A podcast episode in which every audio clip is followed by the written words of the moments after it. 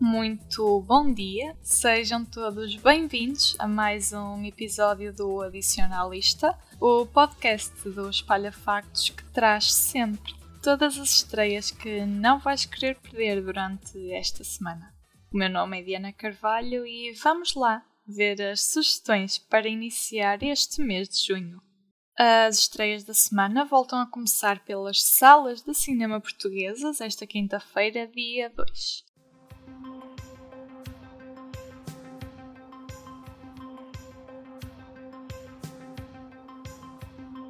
A primeira é um filme português de Tiago Santos, que conta com a participação de nomes como Cristóvão Campos, Ricardo Pereira, Teresa Tavares e Margarida Villanova. Que história nos conta o projeto, José Duarte? Olha, Diana, podemos dizer que o filme se explica bastante bem pelo seu título. Estando Portugal à beira da ruptura, devido à crise económica causada pela pandemia, são várias as manifestações que decorrem de norte a sul do país. Enquanto isso, Paulo e Cristina, interpretados por Ricardo Pereira e Teresa Tavares, recebem amigos para jantar em sua casa. Um deles é João, que se encontra num mau momento devido ao seu divórcio, e a outra é a extrovertida Raquel, uma amiga de infância que Cristina já não vê há algum tempo. A noite, que se antevia agradável e tranquila, acaba por dar lugar a uma série de desentendimentos que testa ao limite a relação entre os quatro. O filme conta com argumento e realização de Tiago Santos e conta ainda com a participação de Margarida Villanova e Cristóvão Campos. A banda sonora ficou a cabo do pianista, escritor e cineasta Felipe Melo. O filme chega então às salas de cinema de todo o país nesta quinta-feira, dia 2 de junho. Ela é completamente maluca, tu não consegues perceber? Ela é completamente maluca! Saiam da minha casa. Saiam! Agora. Agora!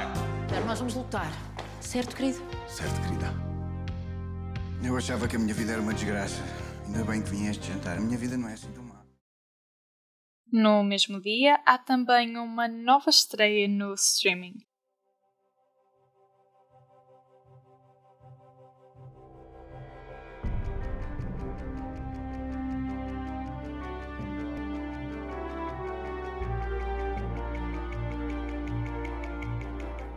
Trata-se do regresso à Netflix de uma história de sucesso que já foi apresentada em série em 2010. Que história é esta, João Malheiro? Olá Diana, trata-se da história de Birgitte Newborg e a sua ascensão ao cargo de Primeira-Ministra da Dinamarca numa altura em que na vida real nenhuma mulher tinha conseguido ocupar o cargo. É um retrato muito realista e honesto sobre a vida política dinamarquesa e também sobre o mediatismo da política. Isto porque, para além da série demonstrar os jogos políticos de bastidores, mostra também como é que o jornalismo cobre, deixa-se influenciar e também influencia esses mesmos jogos é uma série que, para além de demonstrar as dificuldades profissionais da política, também demonstra como os atores políticos são afetados na sua vida pessoal. É uma série muito honesta e muito universal, mesmo não sendo exatamente o nosso sistema político, conseguimos perceber o que é que está em causa e conseguimos perceber que, no fundo, a série retrata como é que podemos fazer mudança através da política e quais é que são os sacrifícios que têm que ser feitos para que essa mudança aconteça. A série teve três temporadas, entre 2010 e 2013, acabou por depois terminar de vez com essa terceira temporada. Em 2015 2016, a altura em que Portugal estava a entrar pela primeira vez na geringonça, a série tornou-se popular no nosso país e serviu de exemplo para uma solução política que na Dinamarca não era inédita, ao contrário do nosso país.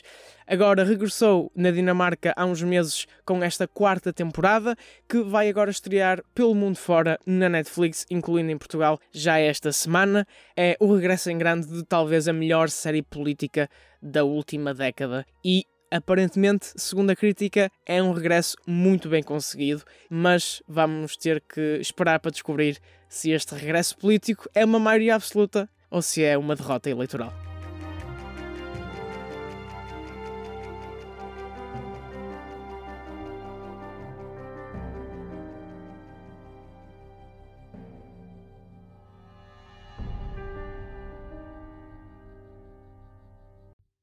Segunda-feira há também uma estreia na SIC.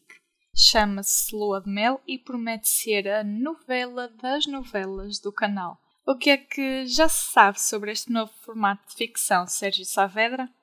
Sabe-se que esta vai ser a nova grande aposta da SIC, uh, numa época em que o mundo cinematográfico e televisivo está a ser dominado por crossovers e participações especiais, Lua de Mel não é exceção, e promete ser uma inovação na forma de fazer telenovelas em Portugal. Isto porquê? Porque esta produção vai não só apresentar novas personagens, como também vai trazer ao ecrã personagens bem, bem queridos, aliás, do público de outras novelas do canal, tais como A Nazaré, O Amor Amor, Laços de Sangue, Terra Brava e Amor Maior e vai-lhes dar novas oportunidades para brilhar, quer sejam eles protagonistas, quer sejam eles vilões. Este é apenas um resumo daquilo que podemos esperar de Lua de Mel, mas confesso que só por este conceito tão inovador já fico em pulgas para que chegue o dia da grande estreia. E se quiseres também saber a nossa opinião sobre esta estreia, vais poder contar com uma análise da Márcia Barroso para ler no site do Espalha Factos.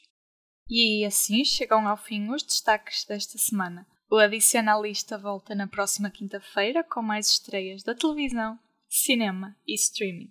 Até lá, continua atento ao restante feed podcast do Espalha Factos e a tudo o que se passa no pequeno e no grande ecrã nas nossas redes sociais e em espalhafactos.com. Boa quinta-feira e até para a semana!